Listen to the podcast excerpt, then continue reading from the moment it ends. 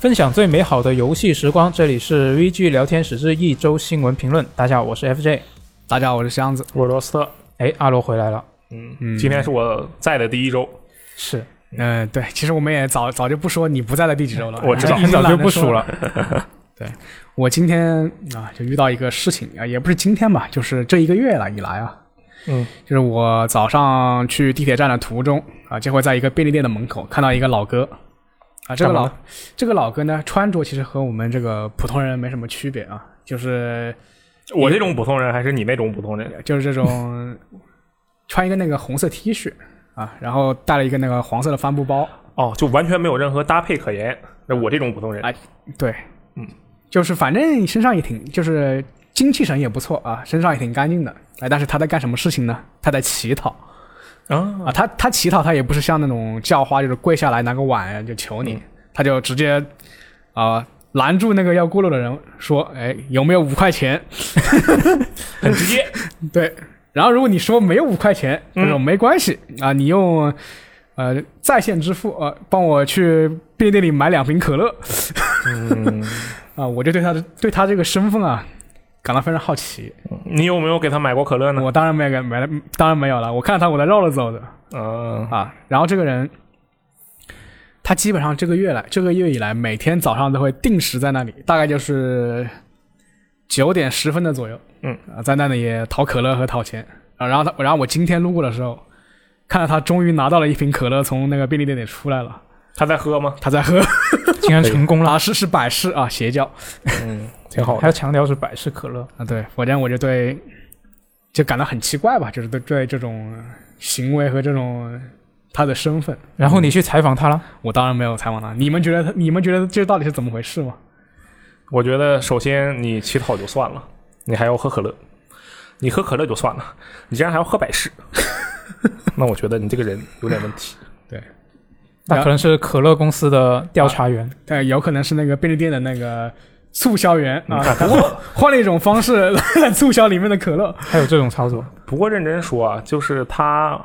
没有把可乐什么卖掉啊，就真的要自己喝的话，我会觉得那买一瓶也无妨吧，就送他一瓶也可嗯以。然后他的那个个身身材呢，也非常和可乐匹配啊，这跟我差不多，啊是个肥宅。哦，对那他可能真的就是就就是喜欢喝可乐，就是你们看过一个那个表情包没有？什么短信包呢？我好兴奋啊！我好兴奋啊！妈哟哟！ 哦啊，啊，就是那个样子啊，差不多。我不得不说，每次我看到那个表情包，我的脑补里面都是 E K，因为他追偶像是吧？嗯，那骑士也追偶像，其实那但毕竟骑士是吧？他的外在的形象和表情包里的人真的是大相径庭啊。好，我们也就是闲聊一下最近的这些经历吧。然后这周的新闻也不是特别多，对，这周确实没什么特别重要的新闻，我估计可能得等到六月中一三季的时候，嗯，说不定会大新闻比较多那。时候咱们想聊都聊不完。是，那反正我们来看一下本周的新闻吧。那第一个，我先来聊一个我个人觉得本周比较重要的新闻，就是这个战神星座、嗯啊，有一些新情报。主神黄昏，公开了一点点啊，只是一点点，就是这个圣莫妮卡的概念美术设计师呢，他是最近就透露了一点点这个情报啊，他是说这个《最后生还者》的初代深刻的影响了2018年的战神，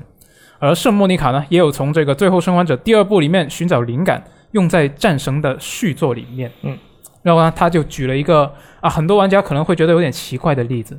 就是这个《最后生还者》第二部里面艾丽和艾比的例子。他就说呢，这个开发团队可能会尝试以变化的角视角来推进游戏。那外媒就在猜测了，这是不是在暗示玩家是可以在这个续作里面操作这个阿特柔斯，就是这个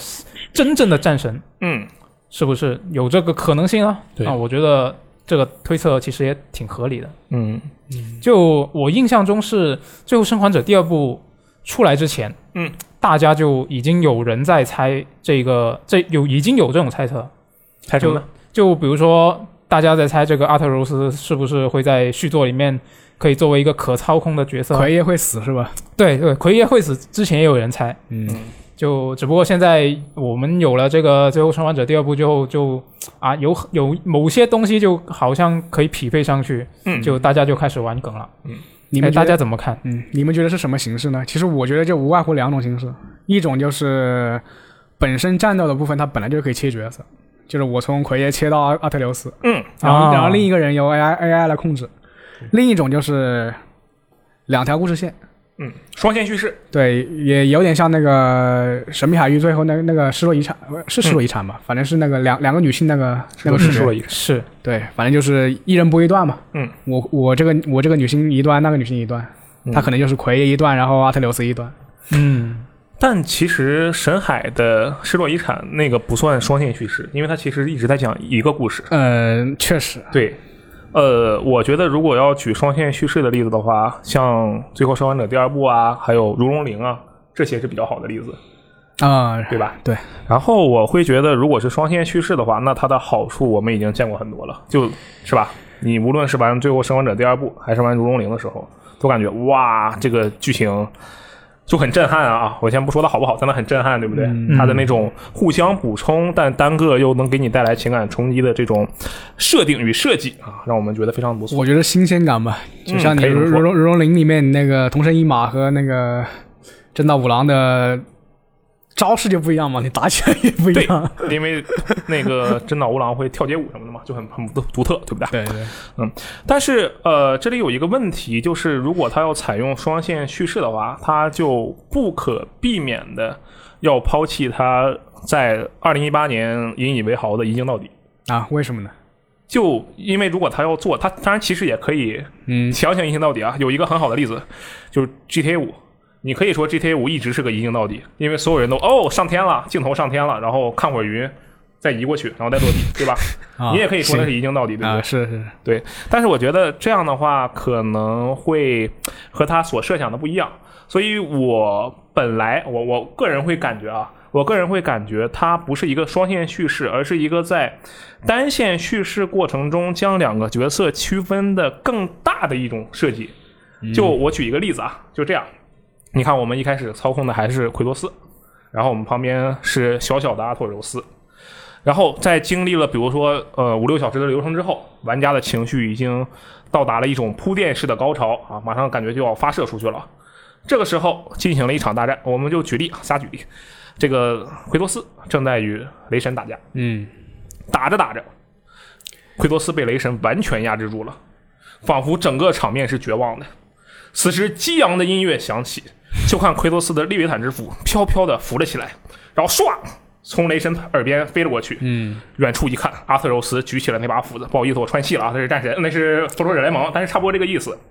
就这一瞬间，你可以想象一下，当我们在看复联四的时候，美国队长拿起锤子的一瞬间，我们的欢呼声是怎样的？那么，假如在几小时的铺垫之后，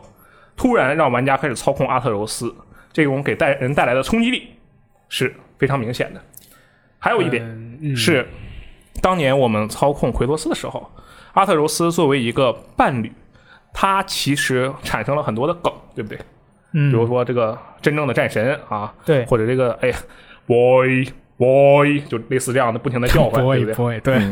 那么，假如我们有机会操控阿特柔斯的话，如果他在后面一直就我刚才说的那个转折点之后，一直让玩家去操控阿特柔斯的话，那么我们就可以有更多更多的非常利于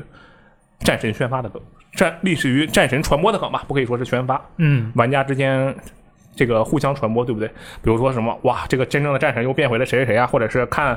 让孩子指挥这个老父亲在那里 father father father，然后在那儿看奎爷在那儿挥舞他的混沌之刃，对吧？嗯、那是雅典娜之刃，不好意思，他已经是雅典娜之刃了。那就给人的感觉就特别的不一样。所以我更偏向于它，我刚才说的后面的这一种，它既能保留它原本一镜到底的状态，而且也能给通过设计给玩家带来更多的一些情感上的变化与冲击力。你说这个我也觉得有点像《巫师三》里面从杰洛特变成操操纵 Siri，嗯，有点像，有点像。他啊他虽然只有一小段吧，对，但是也会把这个故事给，就是从不同角度也会补充一点。嗯但是不同的是。Siri 的这个戏份其实是几乎可以说穿插在整个游戏中的。你在男爵那里，你也会操控它；你在后面，你还会操控它，你经常会操控它。对，但如果是战神的话，我觉得以圣莫妮卡一向以来的习惯，他总是喜欢做那种我先一通铺垫，最后啊，大家都雄起了。所以我觉得他会一口气将这个情感释放出来。当然这是我的猜想啊。你觉得啊？你觉得阿特留斯的的这个戏份有多少呢？我觉得这阿特柔斯的戏份没准儿比奎爷还重，后半部分可能就只有他一个人。是吗？就是就是我也觉得，就是奎爷跟雷神打，然后呃打输了，然后被拖到什么什么地方去，嗯啊，然后那个阿特留斯就踏上了拯救他父亲的道路。嗯，可以。 这时候上面的一个 logo 才刚刚开始浮现，哎，游戏才正式开啊，始。然后这一步完结了。也对啊，做个三部曲也可以。嗯，嗯，就我觉得像你刚刚说的那个可能性，也是我自己猜测的，就跟我自己猜测的比较接近。嗯，但是我觉得如果他要那么做的话，他要继续用那个一镜到底，我觉得也不是很困难。虽然其实我不是很懂啊，但是我脑中已经有一个大概的、比较模糊的，就他要怎么做的样子，我已经有一个模糊的印象了。嗯，就是比如说拉远一个比较远的镜头，拉远一点，就从它本身不是追背吗？对就在在它背后的一个视角，然后呢，镜头拉远一点点，然后就运通过运镜就把这个镜头调整到这个阿特柔斯的背后。对，就我觉得以这种方式应该也还好，嗯，就应该是比较有可能会出现的。对，哎，不过这个战神到底他什么时候能公布更详细的、正式一点的一些官宣的消息？我觉得可能还得再等一下，嗯看今年六月份会不会有一个新的播片。我倒是觉得他可能不一定会那么追求一镜到底了，因为他那个制作人前面或多或少有暗示吧，说这个东西就做起来比较麻烦，嗯，就、啊就就耗费资源太多了啊确实。啊，可能会换一种方式，就是。也也没必要，这种直女的就是全程一镜到底吧。你一大部分时间一镜到底也行，只要保证玩家观感好就行了。嗯，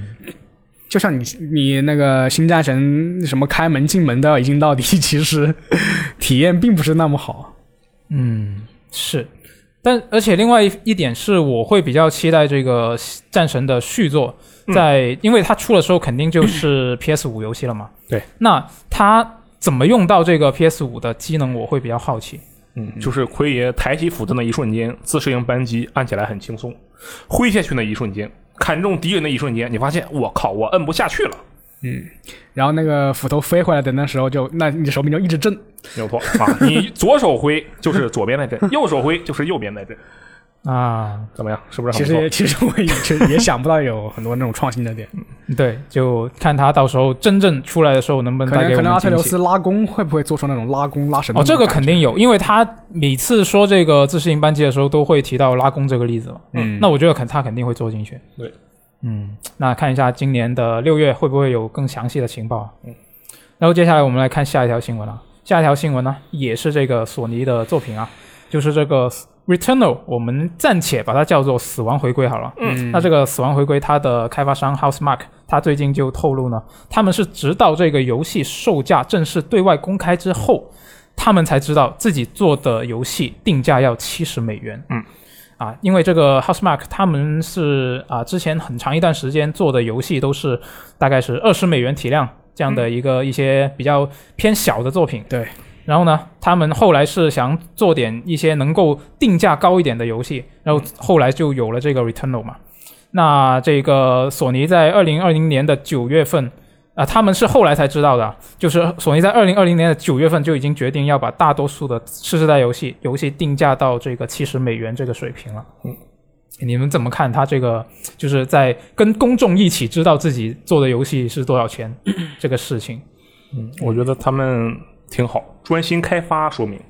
啊？这样吗？啊，没有一直跟自己的这个发行商疯狂的通气，执着于开发，说明什么？说明人家认真。因为 Hosmer Crane 他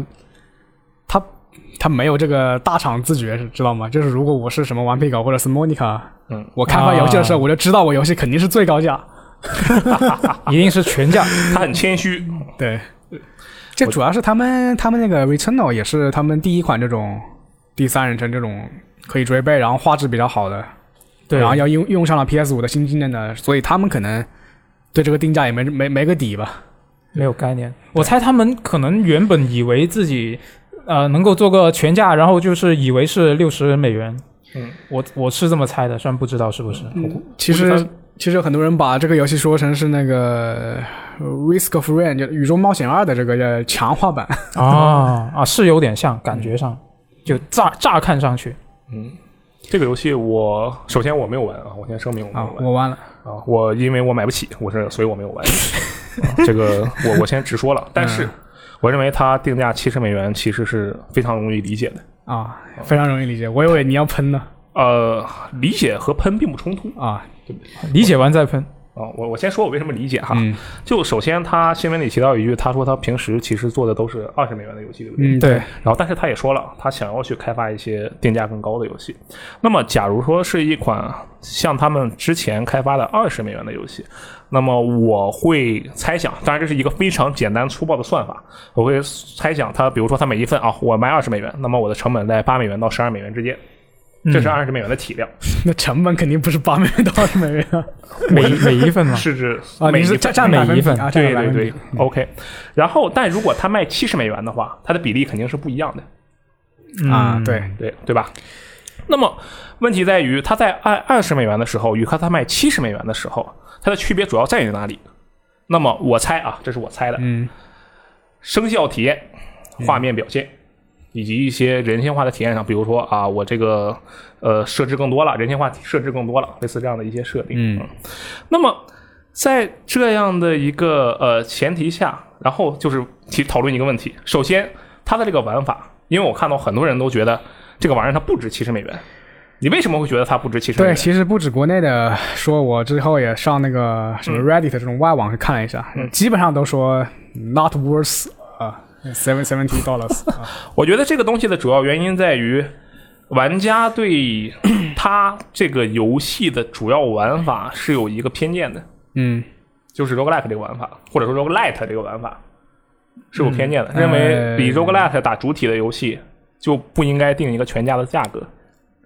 那箱子，你会这么想吗？我我我倒是有不同的看法，啊嗯，我是觉得就是大家就是国内玩家对它的期待是一个内容非常详实的 roguelite 游戏，嗯，然后它不是，哦，就你觉得它内容不少不多是吗？它它它其实它其实它采它采它唯一采取了 roguelike 的 roguelite 的这个呃这个内容是什么呢？就是说嗯你、它有六整整个总总共有六张地图，你每过一张地图之后，你就你死了之后不需要从从第一张打起，嗯你可以直接就是过门，然后进入第一张第二张地图，嗯就相当于一个这种很粗犷的这种存档存档点的这种概念吧。这个是个 rogue roguelite 的设计，有点类似于，嗯，但是它的包括它的什么装备系统啊，它的 build 啊。嗯，包括它的什么这个道具啊，嗯，都是比较 roguelike 的，啊就死了就全没了。 OK，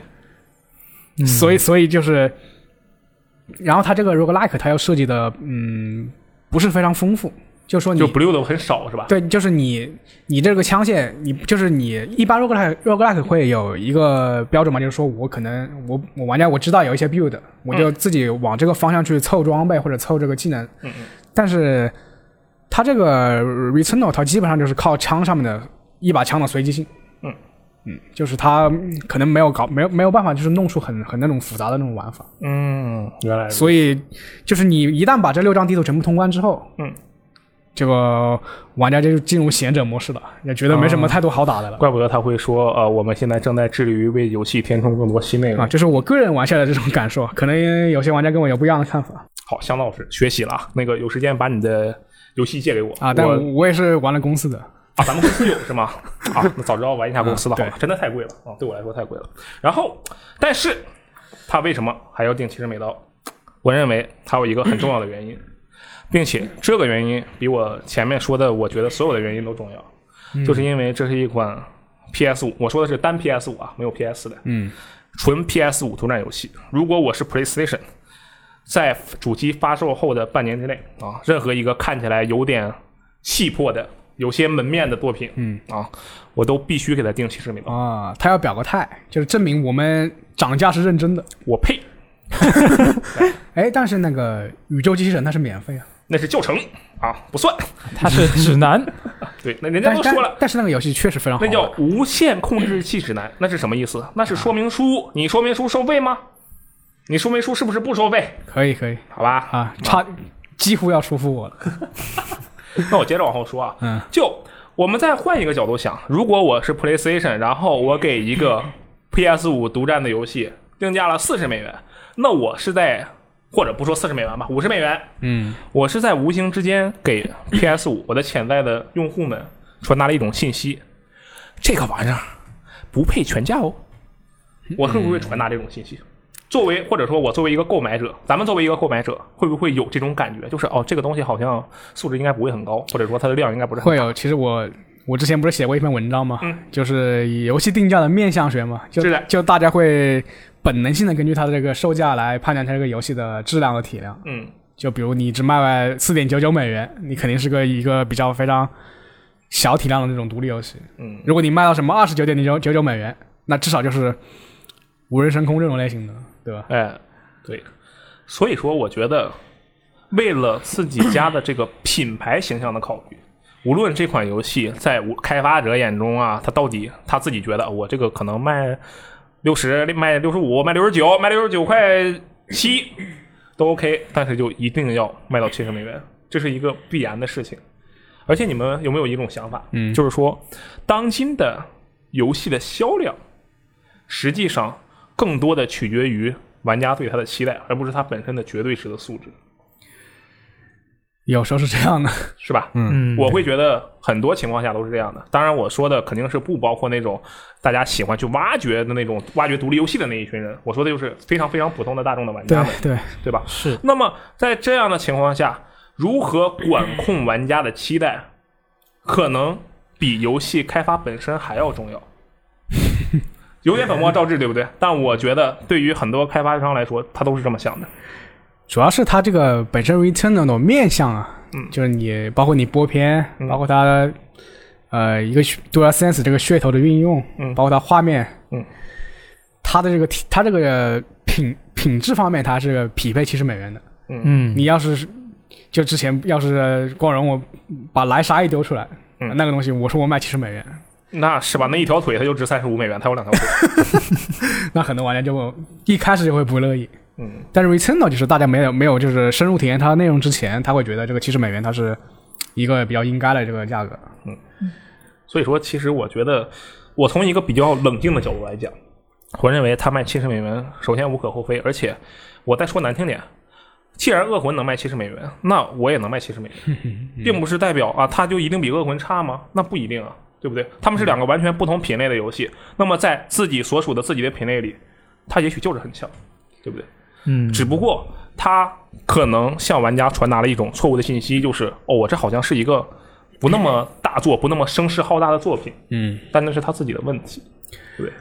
唉，不过现在 PS 五游戏确实就随着国行发售，嗯，基本上实体光盘又涨了一波价，确实啊，就这奸个奸商那边又涨了一波价。没事儿，反正我也第一我买不起游戏，第二我买不起 PS 五，就是完全没有这方面的之烦恼。前不是有个 PS 五版的那个小黑猪吗？嗯嗯我记得大概是三百，本来是三百四、三百五的样子，嗯，然后国行一卖，现在是四百块钱挺哇好的哦，啊，然后吓得我赶紧马上立马去订了一个那个《瑞奇与叮当》什么时空转换，啊，趁着还没发生，趁着还没趁着还没发售没涨价，不过也也挺贵，四百四百五左右订的。他还可以给你砍单呢。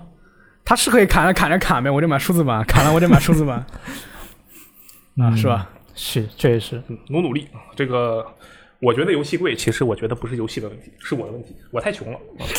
对不起。啊企业级理解。嗯，可以。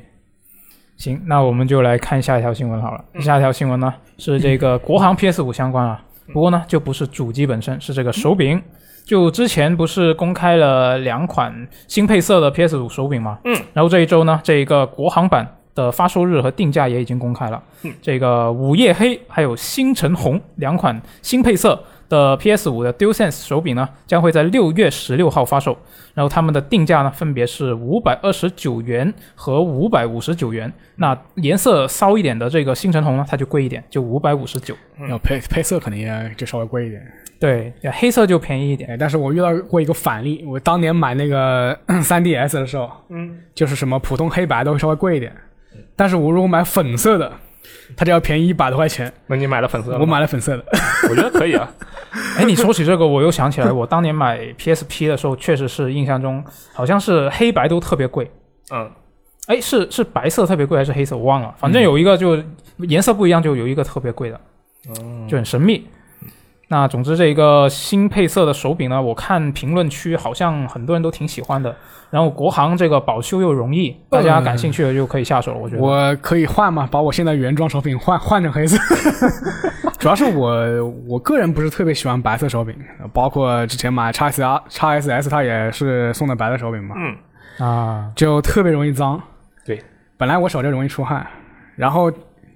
灰又灰又多嘛，就放在那里基本上就是隔隔两天不去动它，它就呃上面一层，对但就其实你说灰这一点的话，黑色手柄它更不耐脏，但看不出来，看不出来。看得出来啊。我啊，我 PS 四手柄还还看不出，挺挺好的，看不出来那证明你灰尘不是很大。啊。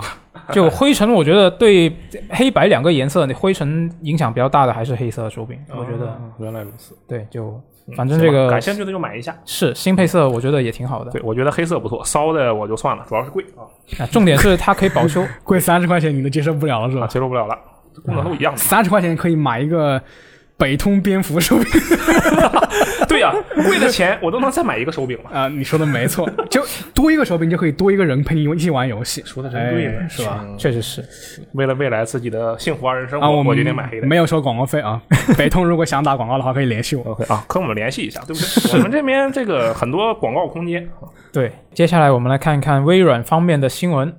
啊。这一周呢，这个 x S x S 的国行机器、啊，终于是开启了预售了。嗯对，国行啊，那我当时看了一下，有的地区它是一瞬间就没货了。哇，就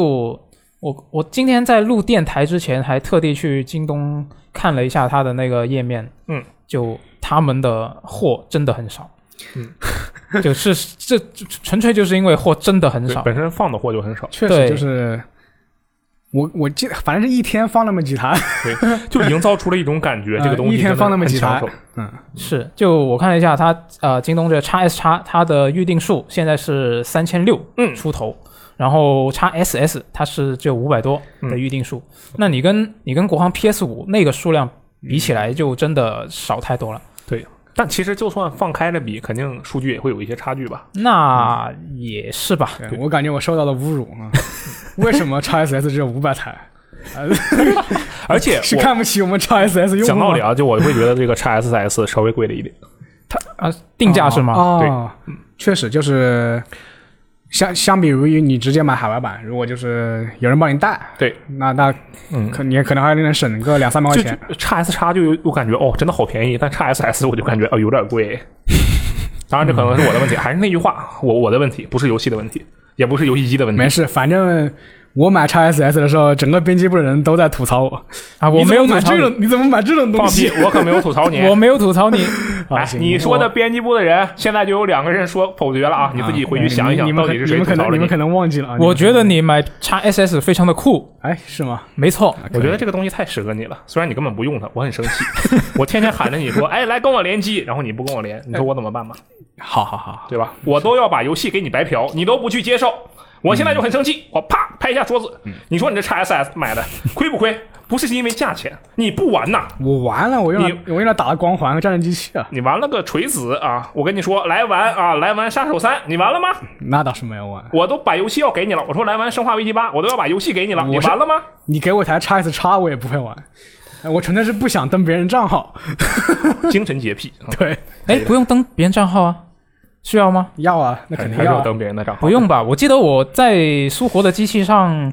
呃，怎么怎么来着？就登了别人的号，然后我再上自己的号就能玩了。嗯那对，那那他妈还得把我的号登录到他的机器上吗？他是不喜欢这一类，对我要哦我要原来是我还这样要先登录一次。啊他是希哦望你是自己指这的个机器，他的机器就是他的房间，啊我的房间里不能有其他的陌生男人啊，他他他的机器不能 变变成别人账号的形状嗯陌生陌生女人可以有啊。啊。对，也许陌生女人可以，谁知道呢？ 啊？行吧，行吧，对，我觉得他国行放货放货比较少，也是比较保守一个这个销售销售这销售的对这个策略吧，嗯因为本来他们宣传做的也不是很多，对啊，嗯就不只是不是很多，他就没是什么。啊、发了张图，嗯，对啊，当时公布的时候也就直接发了个微博就完事了嗯但他其实请了那个呃真正的罗老师去要直播带货去，啊啊，。对，这除了除了 除了国行 x S 叉，其他都打折。对，就我觉得他可能真的把所有的宣传重点全都放到那边去了。啊真的很有可能。这也是他自己一个预估吧。可能我第一波可能就卖这么几千台，嗯我再分批放货，嗯，是一个比较保守的行为。嗯， 而且我再说一句啊，我多说一句，就是说，呃，如果大家在叉 S 叉国行发售的时候，会感觉，哎，为什么你们游戏时光网站对于 PS 五国行那么热衷，对叉 S 叉国行却没有什么内容呢？那我就告诉你，就是那不是我们网站，是所有网 站。不只是所有网站的问题，这个东西就像你长一棵树，嗯它的底部、它的地基决定了它的上层。如果你在下层没有投入，那你就是没有上层。嗯，我就说到这里，对不对？啊那你如果还觉得我们偏心，那我们就是偏心。我决定要成为像村长那样的人，他是 PSV 的最后守护者，嗯我是叉叉 SS 的最后。你多少？点成就，你就当最差的台守护者来。你告诉我，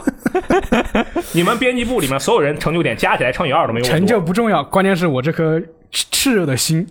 可以，嗯啊，我现在六万点成就，接受你们的挑战。你是叉 S 叉啊，你不是叉 SS 我是叉 S，我是叉万，啊？叉 one 叉 one 叉 one。啊，行吧，那反正我觉得现在快到六月份了，那想买的人可以等一波这个六月一号到六幺八这段时 间。我猜的，说我没有内部消息啊，但是我猜的，他应该到时候会补一定的货啊，为什么是六月十八到啊，就是这个电商的销售节日哦啊。哦啊？说的没错，就我觉得，不管是 PS 五还是这个 x S x S，我觉得到时候都会有补货。对，其实明白也可以根据那个之前 PS 五手柄那个贩卖日期反推一下，反正对也是六幺八前后，是的，嗯可，以估计那时候这两这这两个品牌的机器都会都会放货。是啊，嗯没我准还能打点折。PS 五便宜十块钱，叉 S 叉便宜哎五块对，钱。现在现在 PS 五你要抢它，就它它真真是每天晚上放五台啊，对，这 就啊，是真的吗？他有放吗？特别是的神秘。不可能，他肯定没有放，他因有为我我已经设置了那个什么自动下单功能，他没有给我下单。啊，据我们一个朋友说，他是他预定了之后啊，预定了之后，预定了这个抢这个 PS 五的东西之后，然后是对方隔了一阵发个短信过来说啊，我们这个已经抢完了， 不是不是告诉他什么时候抢，是告诉他已经抢完了。就告诉你别抢了。对， 啊，可以，行吧，那反正我就等着蹲这个六月份这一段时间了。嗯，我还没买到没呃没事，你我那边我也帮你问一下，现在其实是比较贵。啊，现在基本上，光 PS 五的话，从从店从那个商店那里拿，基本要贵五百块钱。嗯，行，那可以，我们来再等一下这个六月份看什么情况啊。嗯，那我们买这个次世代主机是为了什么呢？当然是为了买这个次世代游戏啊。那其中一款非常大家非常期待的次世代游戏，嗯啊，这一周有了一个新的消息，就是这个什么呢？贝塞斯达的《星域》，嗯，啊，它这周有一个传闻，也我不知道，我不确定能不能说它是传闻嘛，反正就是有一位外媒的这个现役的编辑啊，这个杰夫·格拉布，他也是这个外媒里面比较有名的嗯一个编辑了，嗯 GameSpeed 对 GameSpeed 是的，那他在本周就爆料说，这个 B 社的这个《星域》呢，将会是一款 Xbox 和 PC 平台独占的游戏。嗯啊，之所以我说他不知道说不说他是传闻好，啊，首先第一点就是很多人都觉得这个肯定是 Xbox 跟 PC 平台独占，嗯就都不需要他爆料，是吧？确实就很多人这么觉得。嗯。那对另外一点就是他是现役编辑，那我觉得他说的话应该还是有比较高的可信度的。嗯，就你们觉得这个作品它有可能会登陆 PlayStation 平台平台吗？它不可能， 毕竟已经贝斯达已经是微软的人了。对，是的，就在这个已经收购了的你这你呃背景你下，回推一下现在那个叫什么？呃，什么？神神鬼预言啊，啊它会它会登录 PS 吗？它它会登录 PlayStation 吗？肯定不会啊。嗯，这个东西就很简单，还是那句话，XGP 去哪儿，这游戏就能去哪儿。XGP 能上 PlayStation，你就能去 PlayStation；XGP 能上特斯拉，你就能去特斯拉；XGP 能去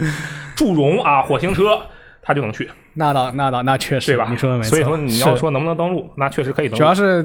它独登 PC 平台，我不知道它会是光光登登录它的，呃主要是看它是不是光光登录它的那个 Windows 商店，嗯还是它会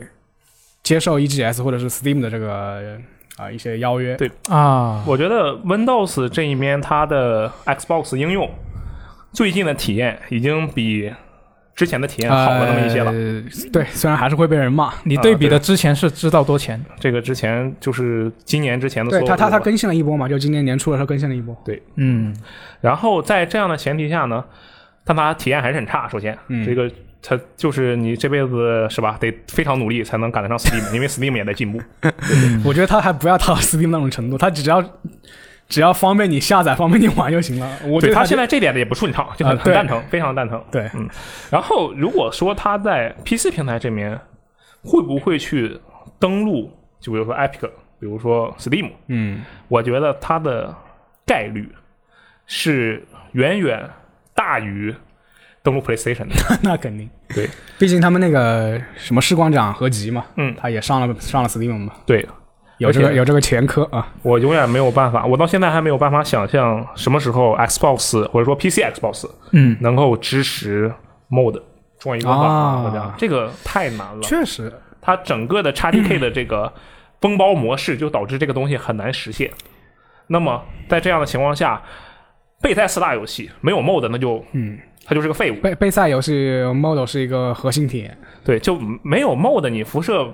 维加斯，你你算个锤对，子。基本上就是你正常游戏流程你打一遍。然后 mod 的 mod 完打打完 mod 之后，你的游戏时间是这个正常流程的三倍，三到四倍。对，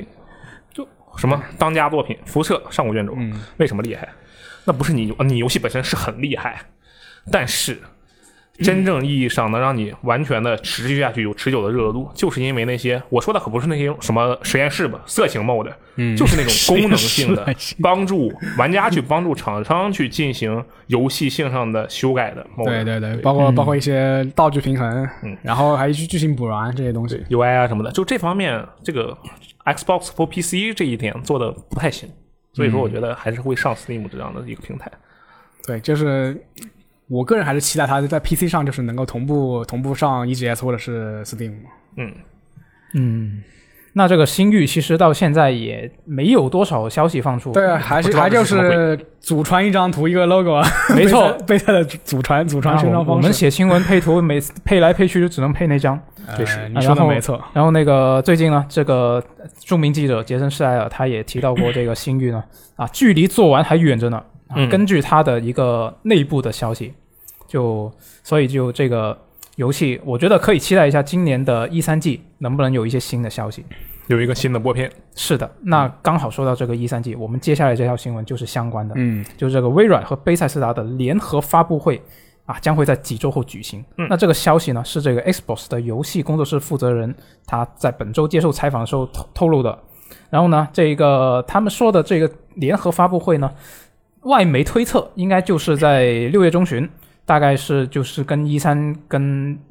那些活动就相关的活动一起同期举行的。嗯。然后这个他们是已经确认，微软和贝塞斯达都已经确认会参加这个六月十二号开始的这个一三啦。嗯然后还有六月十一号啊，北京时间六月十一号凌晨两点钟举行的这个夏季游戏节，就是那个 TGA 那个创始人他举办的那个。嗯哦对，是。那到时候 看一下他有没有会有这个星域的播片。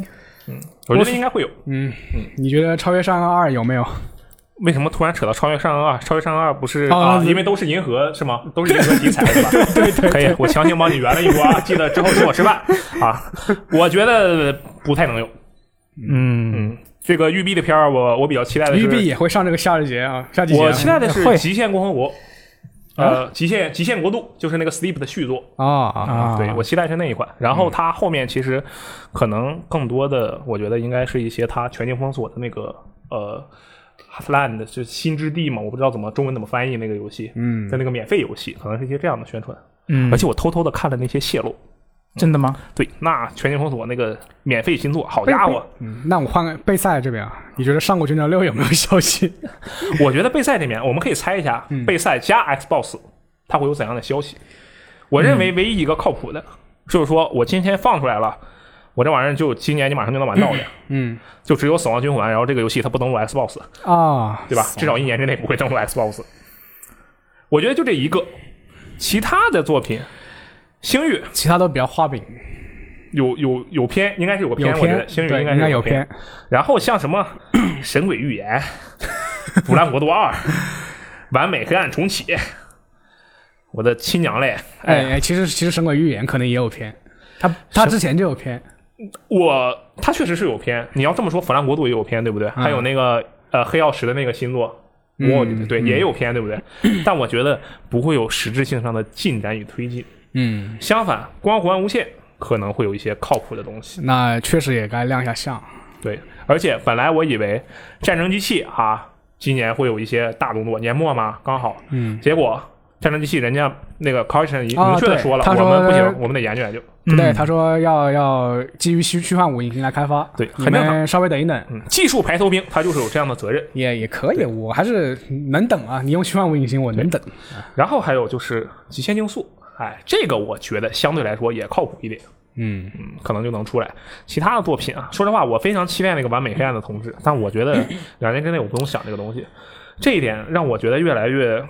相反啊，有点扯远了。但是我越来越喜欢这个卡普空这种人了。你看看嗯，播个片儿啊，今年就发售了，你看看。这个再比如说世嘉啊，播个片儿，哎，审判之誓，九月份就来了，啊确实就对不对？是，嗯我就很舒服。我我觉得现在很多日本日本有一部分日本开发商都是这种策略，嗯，就就是离它它的宣传期离它的发售期可能就是半年半年左右的对样子，就不会让你等，不会让玩家等太久。对，我觉得这样非常的好。而且我这个论点啊，还有一个论据，为什么是这样呢？想想去年 E 三，想想前年 E 三，那每年惊喜都没啥，都因为都被泄露了，对不对？嗯，对，嗯，今年下下周啊，基本就要开始 E 三了。到现在为止，我们一点泄露的毛都没看见。我们有两种想想法，第一种，今年保密工作做的真好，嗯，第二种，今年没啥可泄露的，对吧？我觉得我更偏向第二种，就没啥原来是嗯玩这意儿，样你泄露个锤子，嗯对不，对我觉得还有一种可能，嗯，就是就是厂商投入到一三一三这个本身展会中的资源少了，他把哦这个东这个西、有可能他把这个东西握在自己手上，嗯，那可能会保密会相当会更加严格一点。少传了几首。也有可能，也有对可能，嗯，嗯，哎，那你们觉得这个《艾尔登之环》会不会有新的消息？因为毕竟之前不是被比较大规模的泄露过一遍吗？对。那既然当时都已经泄露了，会不会现在他就决定啊放出来，嗯在这一个时间点有没有这个可能性呢？你们觉得？我觉得他这个泄露应该不会影响他的想要进行的宣发步调。啊，嗯这么说也对，对，然后如果他会不会在 E 三上放出一些消息啊？我觉得啊，我个人猜想，嗯，我觉得他要是放了的话，他如果真放了的话，那也许咱们今年年内或者是明年年初就能玩到。嗯，但是如果他不放的话，那就你就得等着，对不 对？还得等。但我觉得不放的概率大一点，嗯，就你觉得他还没那么快？反正希望能被打脸。对有个关于这个《艾尔登之环》有个比较有趣的事事情啊，就是说他们不是有个那个有个 Reddit 的群组嘛，嗯就相当于我们贴吧的一个那个贴贴吧啊，嗯，就他们那些里面那些玩家每天就捕风捉影，就是就是 From Software 做了随便做了什么，可能是发了个推特，嗯啊，他们都要把这个东西啊是预告预告《艾尔登之环》要来了联系起来，嗯，我明白了，全部就是解读成这个方向。对，那就个是就是把那个发了一条推特，里面把里面取字啊。就啊一个 T 字拔出来，一个什么什么字拔出来，就和当年 G 胖随便说一句话，然后大家说哦，原来这是要出半条命三对，了。这已经已类经似这样的事疯，已经情是吧？疯了啊。嗯，嗯，哎，那这一次的一三季，你们有没有特别个人特别期待的游戏？或者说，如果你要挑一款你希望能够在这个一三季里面啊、呃能够看到它新消息的游戏，会是有什么呢？嗯，什么？ GTA 有啊哦，GTA PS 五、GTA 五 PS 五版 PS 还有 X S 叉版。对，除了这个东西以外 的 GTA 啊，啊，那我们、我们之后有新闻会聊到、啊，那也是，我比较期待，可能五月五月底它就会 S 一，它会有个那个《勇者斗恶龙》的周年纪念，哦，我希望它能公布《勇者斗恶龙》的新作， ，DQ 十二是吧？对，然后在这个纪念上公布一下，然后在一三上有这个比较明确的这种玩法 gameplay 的演示，嗯，然后发现是 DQB 三，也可以啊，DQB 也挺好玩的，我最近一直在玩 DQB，很不错。啊是，嗯。啊，我就非常期待这个《幽灵线：东京》，我已经说过很多遍 了，我现在不想再展开说了。但是我还有另外一个比较期待的游戏，嗯就这个《穿越火线 X》，为什么呢？因为它是 Remedy 做的呀。你啊你原来打穿越你火已线经吗变？成 Remedy 粉丝了是吗？呃，有点吧，是，那可以这么说。我那觉我得问你，正统的穿越火线你玩过没有？啊，没有，你之前没有玩过正统的那穿越火线吗？那你期待什么啊？这个东西？我期待 Remedy 写的写的故事啊。啊，行行行，嗯反正当时也看了他那个 preview 嘛，他基本上就是第一人称版量子破碎。啊啊嗯，那我觉得也可以。对，对，那接下来我们来看下一条新闻好了。嗯，那下一条新闻呢是跟这个现在很非常危急关头的这个半导体短缺相关的一个新闻啊。嗯，就是这个现在不是全球都面临着这个半导体短缺的问题吗？嗯那包括我国和美国在内的多个国家现在都已经在努力解决这个短缺问题。那最新一个表态的国家呢是这个韩国。那韩国总统文在寅上周呢，在在一次官方的讲话里面，他就说呢，这个韩国的半导体企业将在未来的十年内投资超过五百一十万亿韩元，嗯，来提高这个产量。那韩国政府呢，也会通过税收激励和补贴来支持这一个企业扩大生产。那据报道呢，这个这是韩国政府 K 半导体战略的一部分。大家怎么看这个新闻？这个事情啊，首先不是他们没有游戏机玩啊， 因为呃，韩国怎么说，它这几这几年就是他们的那个半导体的产品结构比较单一，就是他们会更偏重于这种纯就是纯纯储的这种半半导体，嗯比如什么 DR 呃 DRM。嗯嗯然后这个东西，它一旦单一的话，就是东这个东西如果掉价，就会对他们的利润造造成很大影响。啊就包括二零一九年吧，就是他们这个这个 DRM 的同价格同比二二零一八年降低了百分之六十多，然后降那么多，然后他们整个韩国半导体的这个企业的利润就降了百分之三十多。嗯，缩水了，对，所以他我觉得这些钱就是他要投进去，他要开就是研发这种非就是非纯属性的这种半导体，比什么比如什么系统半导体，嗯，啊，所以主要这个东西我为什么说它和游戏机没关系呢？不是没关系，可能有一些关系，没关系没没那么大，嗯，就是因为在这笔钱里面，就是三星他投了，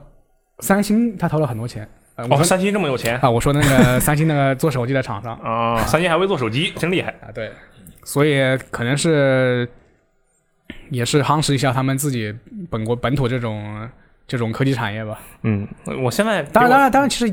如你要说它和主机完全没关系呢，也不一定，因为三因为之前不是有传闻嘛，嗯，三星正是这个它的 L 那个 OLED，它正是那个给任天堂那个新新机型提供 LED 的这个供应商对，是其中一个供应商确认的。啊，这是不是说明啊，我如果这个投入加投入变大了之后，那我任天堂的那个新主机的这个量产啊更有可 能了。对，那我觉得它产量早一天提高，那任天堂的新机器就早一天公布， 对，嗯这个我觉得很实际。嗯，不过呢，我现在我看到那么多这些半导体短缺相关的新闻，我现在已经看开了，嗯就我已经做好了心理准备。我觉得未来的两三年内吧，我都不要想着能够装一台新的电脑，嗯，我肯定是买不到显卡，没事我是这么觉得。没事闲着用什么电脑，就用主机，不快乐吗？对，可以，可以，我觉得可以。嗯等我现在的电脑支持不住了，我就买一台 x S 叉。嗯，我这破电脑我能抱着它用一辈子。九八零啊，你按 你用九八零，你按我帮您，九八零，嗯，九八零也不差，还行，还行。还行还行。嗯行吧？你要硬说好像也还可以。是，嗯，对，主要这个韩国他们之前也算这个半导体强国嘛，然后这几年呢也是拼不过中国和美国啊，反正要想点办法追上去。对。呃，而且我看他这个，呃，我上他他们青瓦台的那个官呃官方网站上面看他这个呃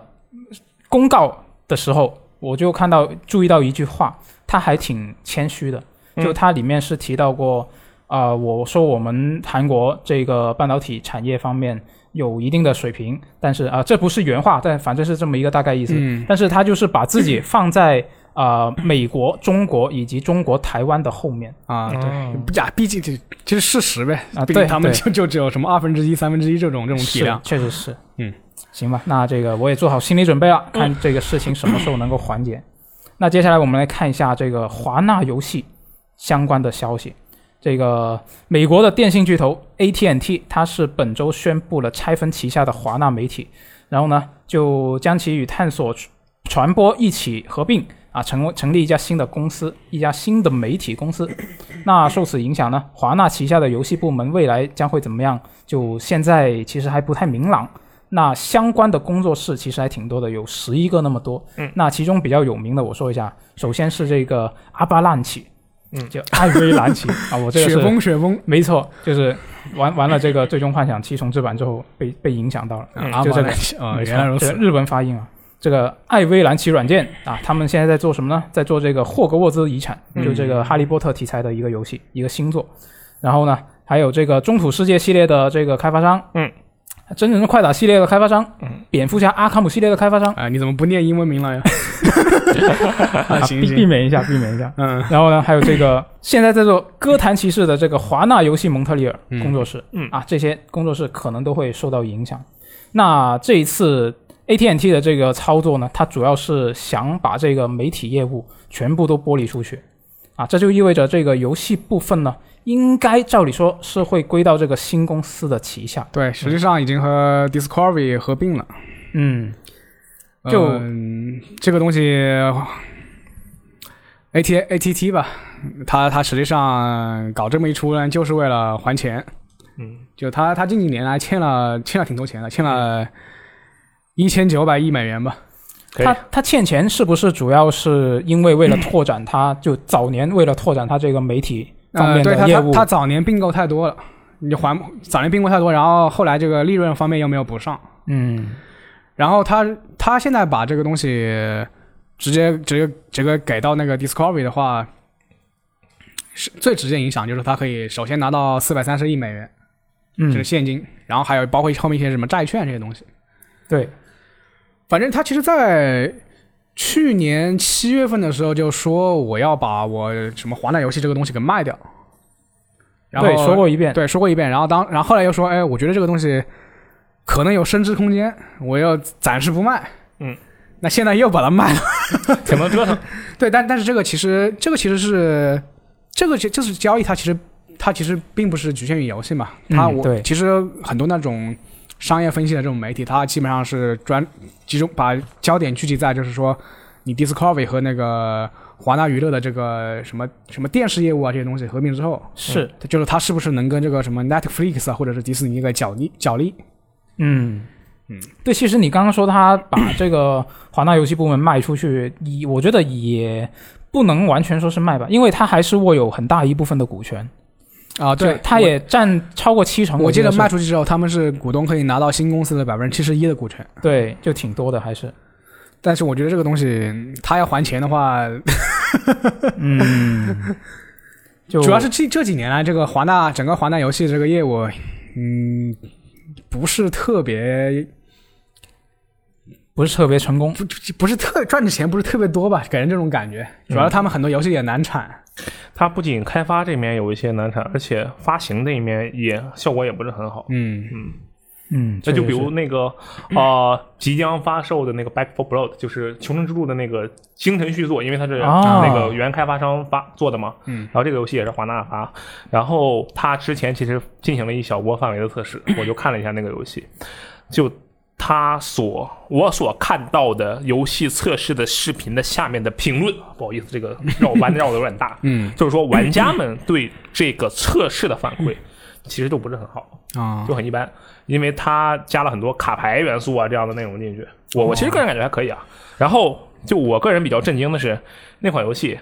在 Steam 国区卖四百多，是超贵。哇，因为你知道华纳之前一直是那个 Steam 建议价，也就是一百六十八那个价格，一百六十二那个价格的。嗯，然后它现在变成四百多，我就觉得嗯牛逼啊！但那个游戏我虽然穷，但我一定要买那个游戏。我个人就是，主要他现在他这些工作室最大最大牌面就是就是蝙蝠侠系列嘛， Rocksteady，就是嗯蝙蝠侠系列嘛。但是我认为他新出的这个哥谭骑士，呃，那并不是他们做的，对，就是反正是个 IP IP，嗯，它并不能就是撑起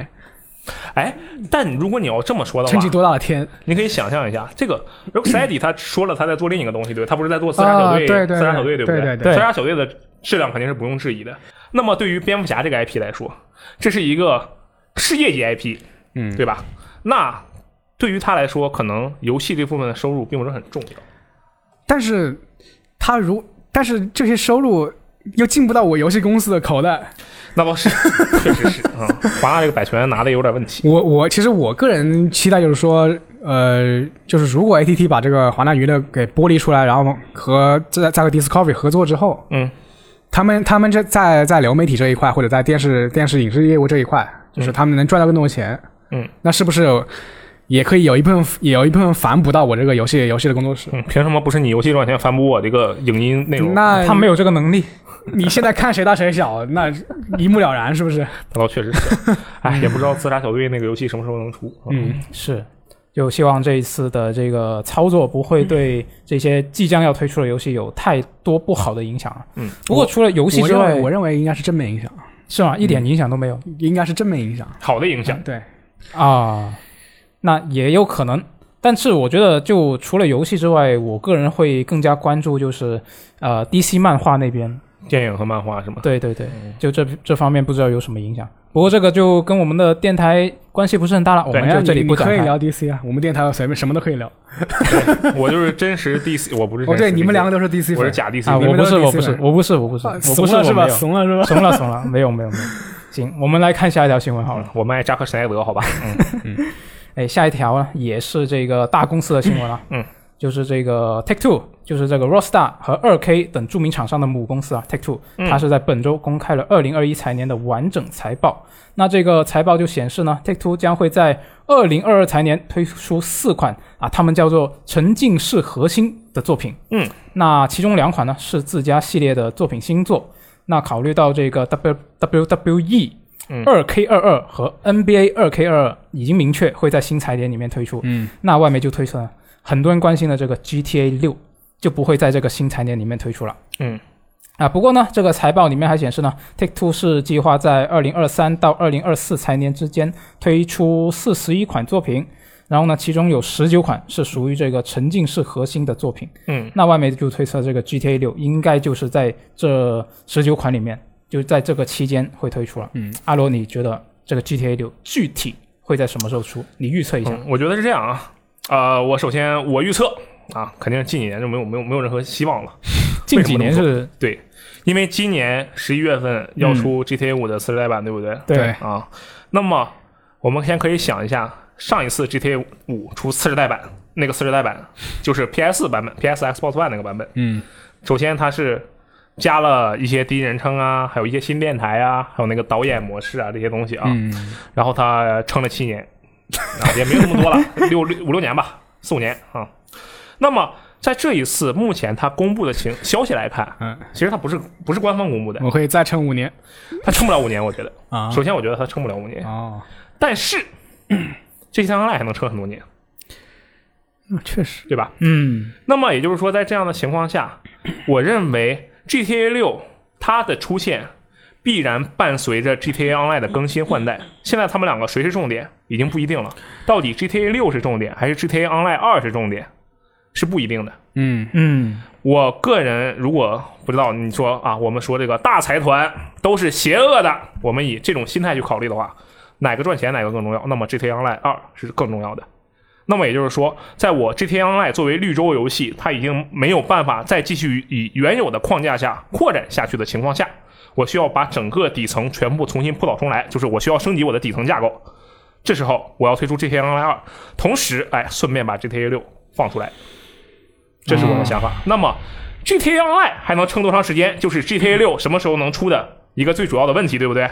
然后它的那个有一个消息啊，说这个我们 GTA Online 还要再出跟一堆东西，它不是还加了一堆这个更新的内容，还有有这个周年庆的计划，对不对？对有有没有新的新的抢劫主线？对，就类似于这样的内容，就让我觉得，那你 GTA Online 可能真的还要再撑好久。那我就觉得 GTA 六是吧？遥遥无期。他如果说是二零二三至二四财年的话，嗯，说实话就是瞎猜，我我也瞎猜。那我我猜我猜 E 三他公布 GTA 六，好吧？就是瞎猜哎，。它这个沉浸式核心是不是这个定义是不是就是什么三 A 游戏对，我我觉得得这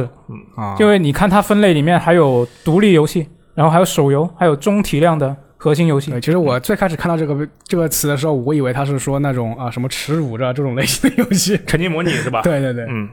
啊，其实并不是。嗯，啊，那你你是觉得它甚至二零二三到二四财年都不会出？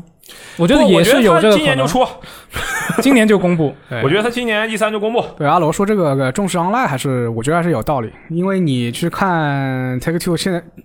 就最近发这个财报，它也是一个问题，就是说它的利润占比收入并不是很多。啊，对，是嗯，包括之前育碧也是的，育碧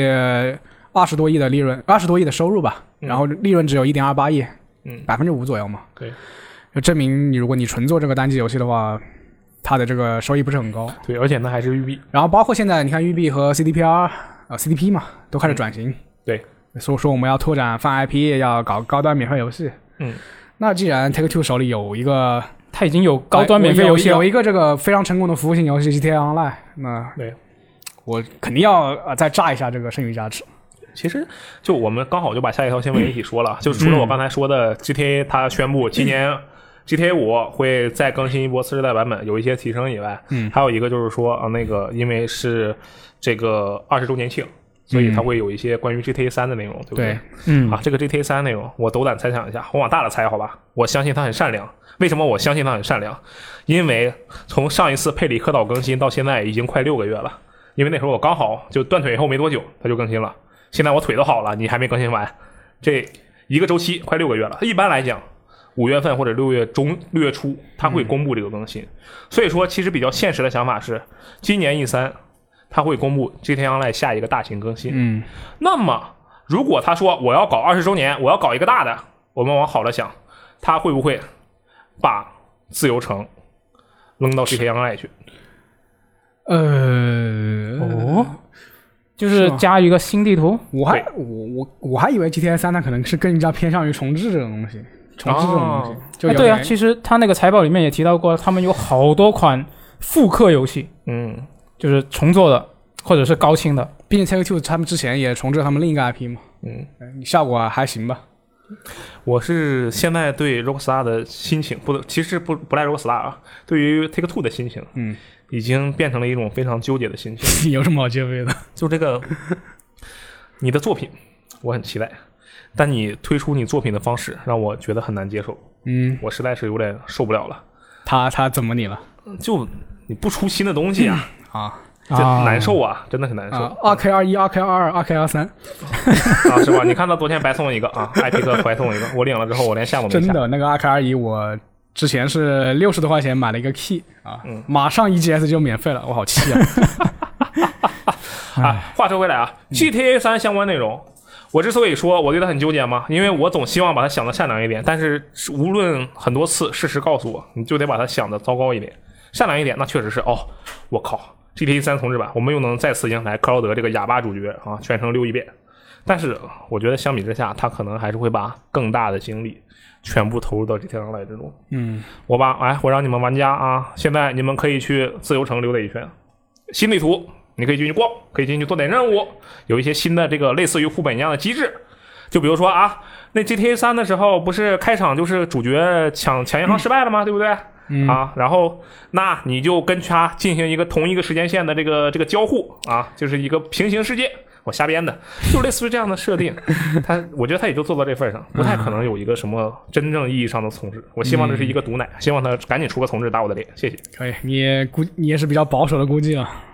那夸张了，估计我靠，今年就有主要 GTA，是这个 GTA 五上次世代这条新闻下面的一第一条评论已经笑死我了。嗯是什么呢？呃，三三三朝元老啊，确实是三朝元老啊。他反正他永远他不能永远撑下去嘛，真是我活得长还是 GTA 五活得长，我觉得我还是有希望的，对不对？哎可以嗯，是啊。那看完这个 Take Two 的财报，我们来看下一条，下一条又是这个大厂的新闻。嗯，啊，这个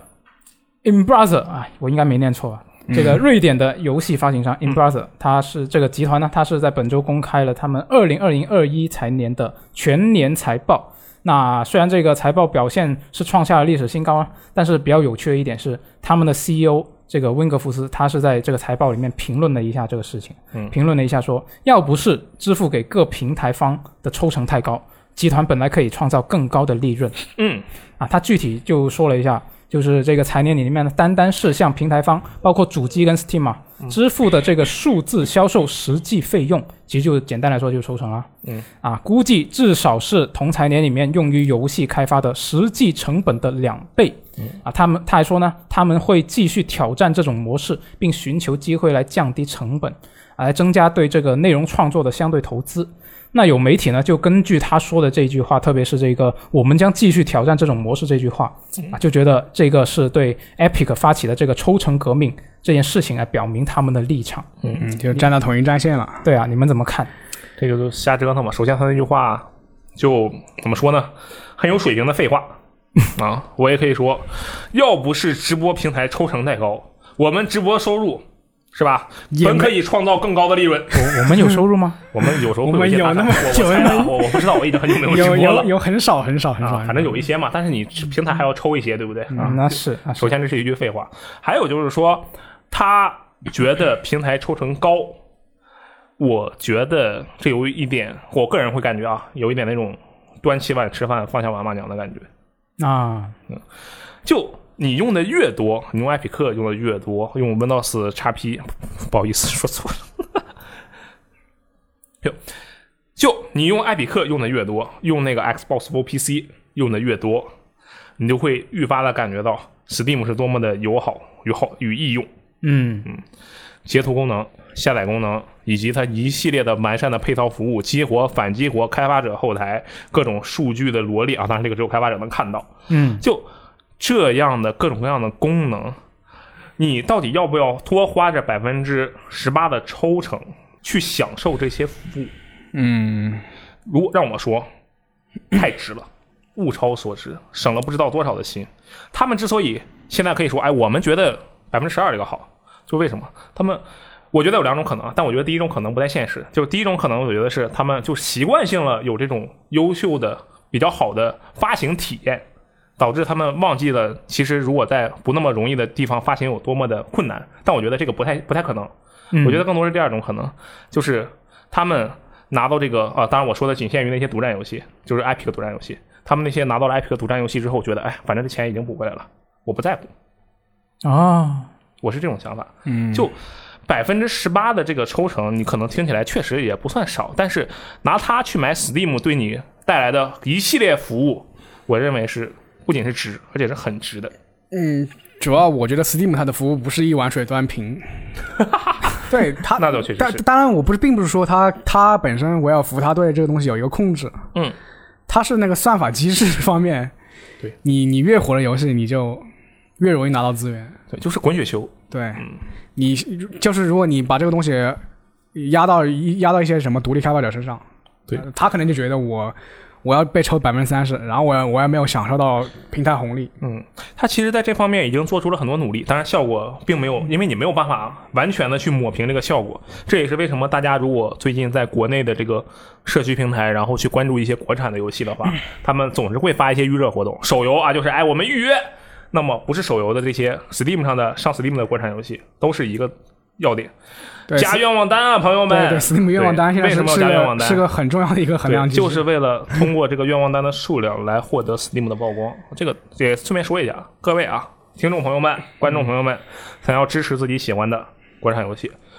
不用做太多的事情，把它加入愿望单，让你周围的人也加入愿望单。加入愿望单，你有什么损失吗？甚至就都不用点花钱，一下，对，就是摁了一下， 就能摁那么一下，对不对？很简单了。嗯，这方我面最近刚从愿望愿望单里删了好多游戏。 啊，对，把发臭的就给它删 了吧，你已经完成了你的使命。对，其实 Steam 现在这个它这个推荐机制，我觉得也可能也有一丝问题吧。嗯，主要是我的那个热销榜里面，十款游戏有六款是是带带带这种情色元素的。那肯定是你玩过一些我一款类似的游戏我一啊，款情色游戏都没我都没买过。 真的吗？对，没有一点点相关的元啊，素，没有一点点相关的元素。那对如果你要说什么尼亚人工生命这种算算，那我也没办法。啊，可以。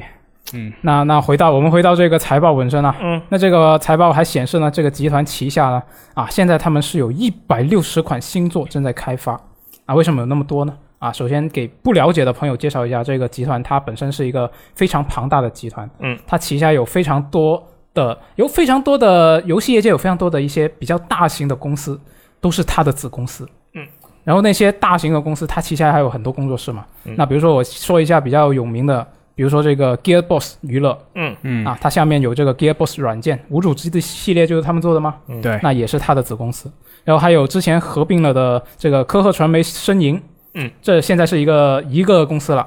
也是他们的子公司。嗯，然后还有 Saber 互动啊，还有 THQ 啊，嗯，这些都是它的子公司。那其实它下面是有很多很多的呃发行商、对开发商， ，THQ 本来就是很大的集团。对，还是它的子公司。对，那所以呢，他们现在是有一百六十款新作正在开发，嗯，然后其中这一百六十款里面有七十款被认定为高端游戏，嗯，然后这一百六十款游戏里面呢，有九十款会确定在这个新财年内发售。嗯，然后一百六十款游戏里面有三分之二，超过三分之二的作品是新 IP 或者是复兴 IP。啊，所谓的他说的这个复兴 IP 呢，就是至少是在过去五年内没有任何内容，不仅仅是没有新作，连更新都不行，可能是大概是这么一个意思，哦可以。就不能有内容更新死亡岛，啊，呃，可能是嗯，那官方是之前已经确认了这个《时空分裂者》的新作是已经在做，你们了解这个系列吗？ With Baker 啊，嗯啊，嗯这个游戏对我就玩过，就只只是玩过啊。啊，是一个呃我没有玩过啊。嗯首先我说我没有玩过、啊，但是我查了一下，它是一个呃时间旅行题材的第一人称射击，你很敬业，第一人称版《瑞奇与叮当》，听起来 像是我比较感兴趣的类型。嗯，就我觉得到时候它真的有新作的话，我要关注一下。嗯，哎，那你们会期比较期待这一个集团旗下啊？毕竟它那么多的厂商我旗哦我下，超期待。你期待他们有什么，或者是哪个厂商也好，哪个系列也好，会能够在它这个一一百六十款新作里面我期待的是这样啊，首先比如说《死亡岛》，这个我对它单个的作品其实并不是很期待，就《死亡岛二》。嗯，当年这个。当时我还是个孩子的时候看到的那个宣传片，我觉得特别的酷，然后它就一直不出了，因为所有人，所有做死亡岛的人全在全在做消失的光芒案， 对吧？可以但是我说我为什么期待它这一百六十款新作，就是因为我觉得我们需要更多的这种，呃，哎，不算那种顶级大作，也不算这种独立游戏，我们需要更多的这种中间的游嗯戏对来填充我们的游戏生活。三 L 或者说是二 A，对，没有错啊，反正就那几个字母，你来回折腾，嗯啊。这如果天天啊吃大餐不现实，首先七十美元你掏不起，啊，对，对，其次他也没那么多七十美元给你掏，是、啊第二，天天是独立游戏，创意非常的爽，你能够感受到各种各样的玩法。但是总有那些时候啊，你想吃大餐，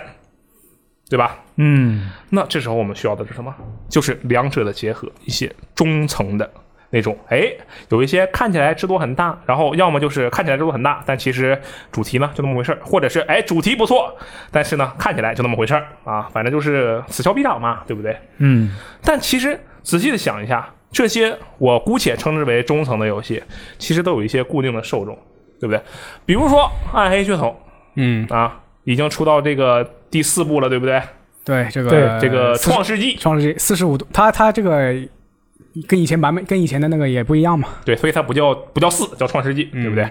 就类似这样的游戏，你会觉得这游戏啊，第一部是战神，第二部是塞尔达，第三部是魂，那是什么鬼啊？但是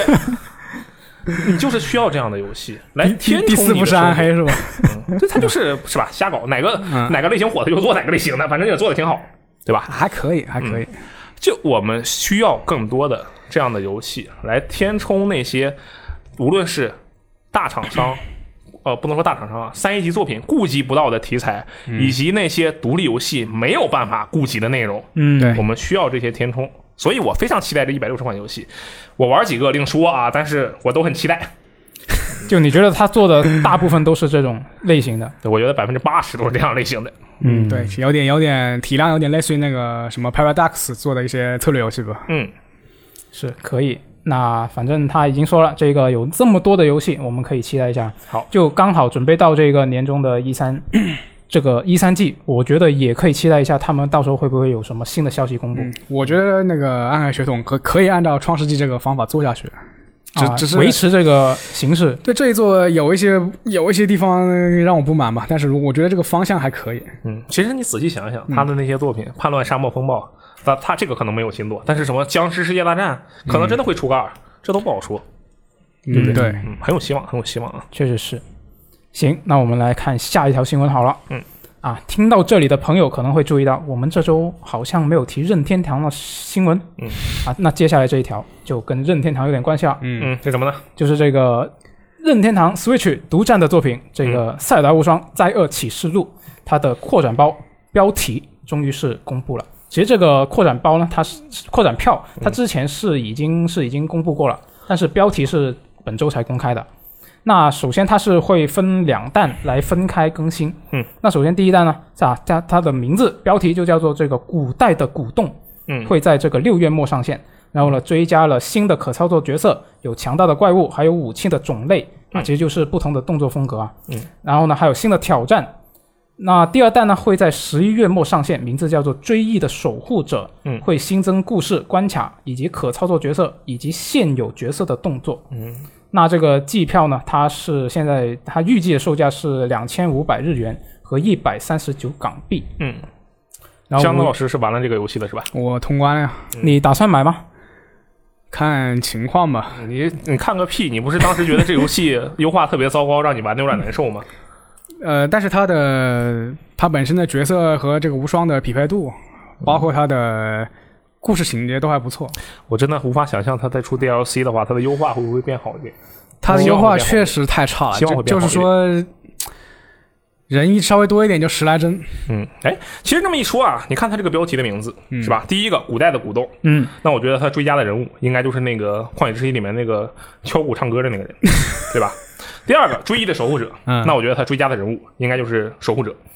怎么样？有守护者，本来就有守护者，原本就有守护者是嗯吧？不好意思，我只玩了 试玩版，对不起，暴露了，暴露了。呃当然你，当然你是控制那种小小守护者啊，没有大守护者。啊，那控制个大守护者，啊，追加一个新的守护者。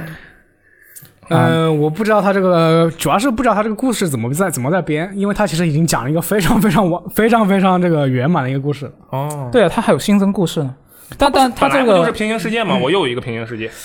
但它新增的会不会是一些， 比如说支线、支线的故事？啊那应该可能就没有太大的影响。我希望他支线故事做得好一点。他这里面的支线故事基本就是说，你到到一个到哪里杀一千个， 到哪里收集收集三十个素材啊，再回来交那东西。那那那就完全是支线任务，不是支线故事。对啊，这个游戏怎么讲？如果你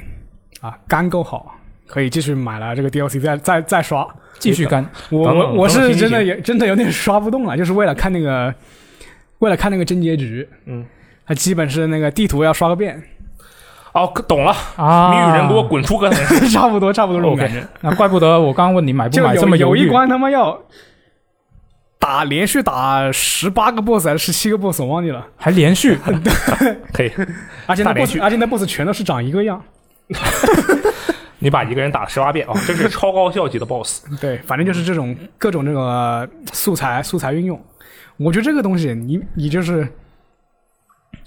完全把支线任务全部剥离啊，就只留主线，再加上它播片啊，是个非常牛逼的游戏那它游戏时长不太够，啊。对，就能从八分变成九分，我觉得。啊，行吧，那反正这个扩展包呢，它是会在五月二十八号就开放这个预购。嗯那预购呢，还可以得到获得这个特别的林克服装和武器挺好，啊，感兴趣的朋友就可以买一下。但那个服装有点丑，我就是 完是完全没有没有欲望去买那啊这个东见西。仁见智，见仁见智。嗯啊，嗯。那最后我们来看一下五月下旬的 XGP 新增游戏啊。嗯。那这周新增的游戏，你光看那个列表还挺多的，十确实五款嗯，啊。但是你认真看一下，就其实有很大一部分是云游戏的支持。哦，对，很那鸡贼啊，很鸡贼，是嗯，那反正你就算去除那些云游戏的支持，它本身的数量也还是挺多的。确实是，那比较值得说一下的，我觉得是啊，已经入库的游戏有这个《雪地奔驰》，哎，啊，主机加 PC 平台。玩儿可开心了这个我看它看起来像是雪地版的欧卡，啊，那还真不是，它是雪地版的泥泞奔驰，也就是它的前作，这个游戏你、啊这个游戏你能玩过？我没有玩过我我说我俄罗斯我我肯定玩过，我我什么游戏没玩过了？你看我装我装逼嘛，真是的。 啊，那嗯好酷对啊，我哦！就是呃，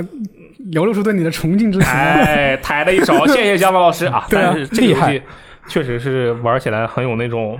呃，别扭的感觉，就是那别种别扭的自己感觉内心很别扭，就哎呀，你给我动啊！因为你动啊它铁它的奥顾名思义就是你经常会陷到雪地里啊，或者是泥巴地里，哦路况很差，啊然后你就疯狂的想尽各种办法把自己弄出来。这啊个游戏可以联机，联机玩很有意思我我要把车弄出来，我要下车吗？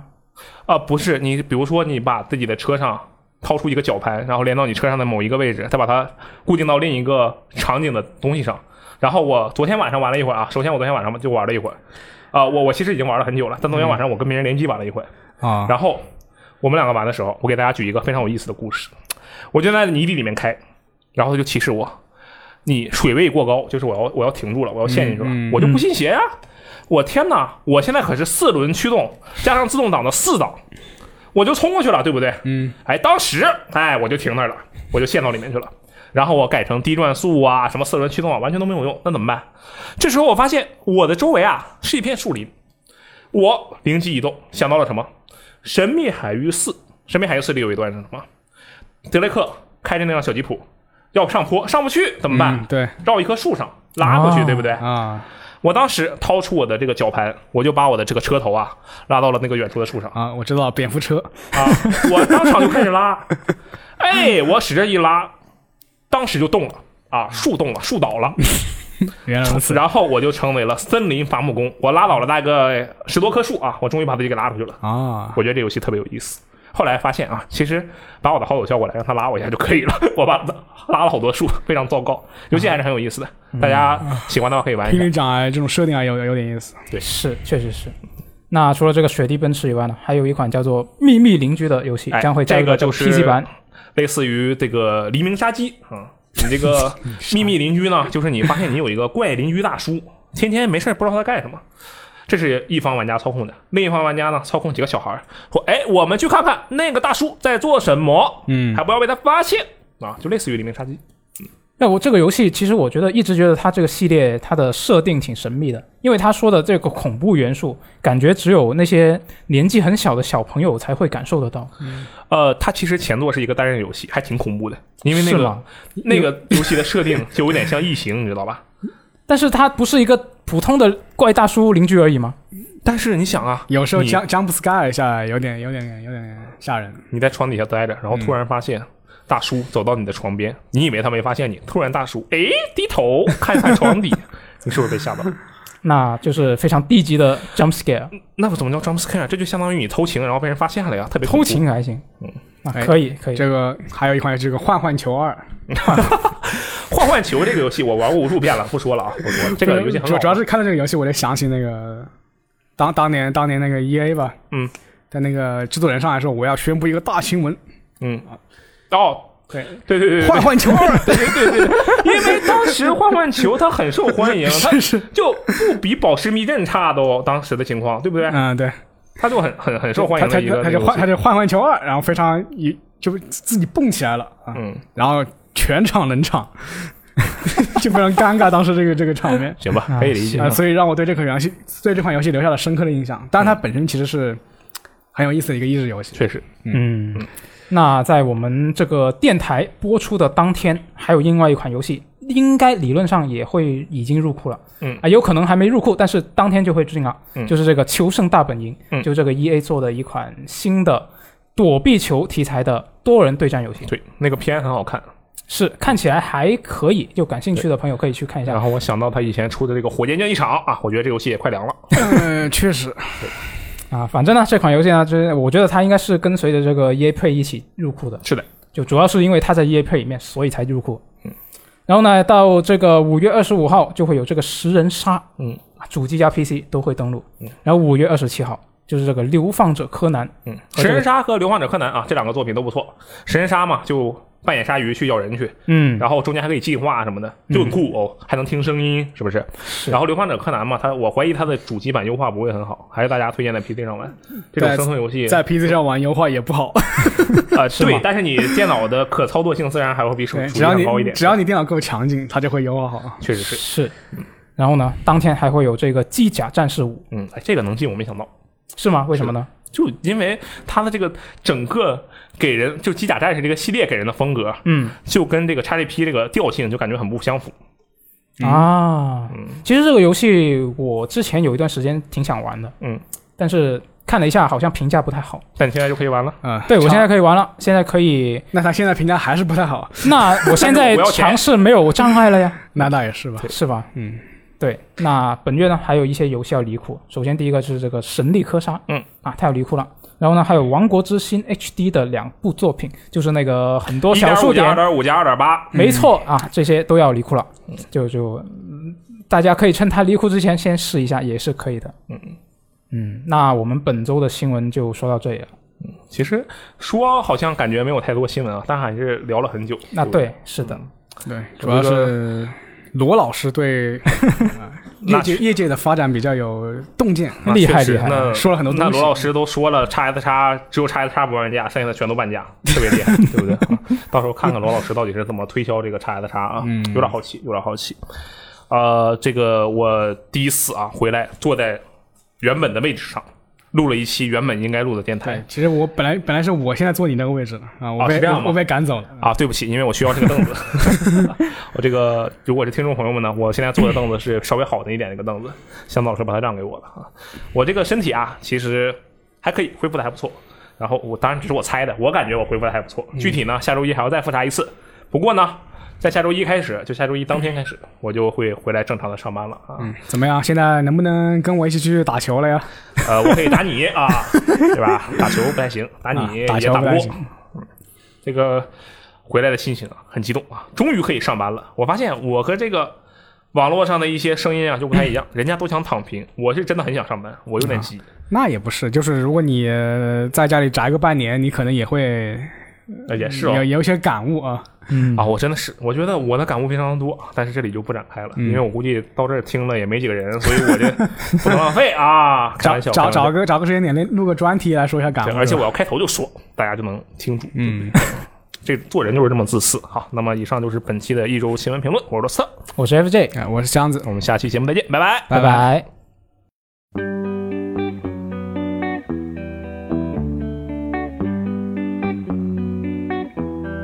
Lisa sa Problemet med dig är att du är för bra På att säga sånt man vill höra Lisa sa Problemet med dig är att du är för bra på att göra sånt man vill att andra ska göra